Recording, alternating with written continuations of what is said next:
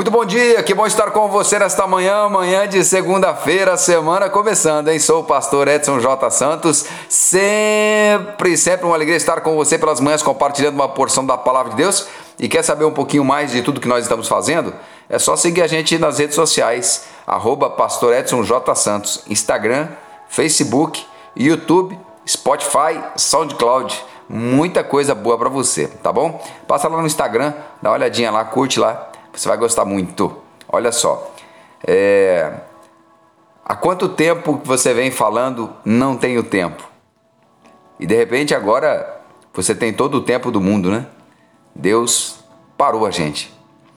E não é tempo de você olhar para as notícias externas.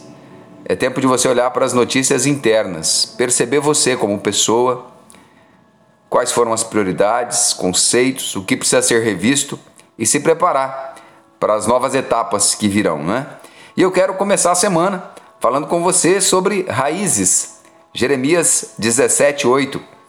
Porque será como a árvore plantada junto às águas, que estende as suas raízes para o ribeiro e não receia quando vem o calor, mas a sua folha fica verde, e no ano de sequidão não se afadiga, nem deixa de dar fruto. Deus está aqui usando o profeta Jeremias para falar de uma espécie de pessoa, alguém que tem características que o agradam, e ele declara no verso 5 que maldito é o homem que confia no homem, ou seja, em si mesmo, que faz da carne o seu braço, ou seja, acredita que a sua força, a sua inteligência são capacidades suficientes para vencer, para conseguir fazer com que as coisas deem certo. E com isso aparta o seu coração do Senhor, ou seja, se afasta de Deus.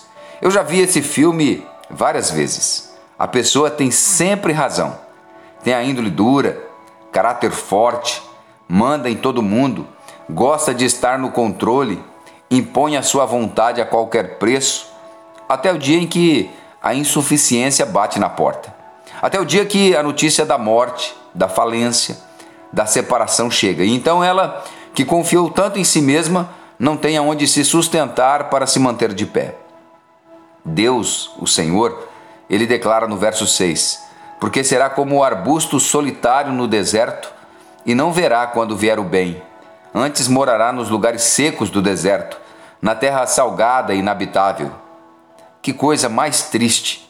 Uma pessoa que perdeu o sentido da vida, que está só e se tornou seca e após ele fazer esta denúncia, então ele traz um alento, uma palavra de esperança, mas também uma boa direção para as nossas vidas, não somente uma palavra de esperança.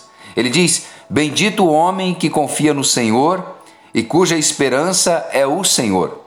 Uma das coisas que mais me chamam a atenção nesta passagem linda do capítulo 17 de Jeremias é que Deus traz uma palavra de revelação para nós no verso 9, ele declara que o coração é enganoso e desesperadamente corrupto. Nosso coração é facilmente enganado e ele nos engana. Às vezes estamos acreditando que está tudo bem, mas estamos vivendo uma mentira, um engano. E isto tem trazido dano, não somente para as nossas vidas, mas também para aqueles que estão perto de nós e que amamos. Como está o seu coração?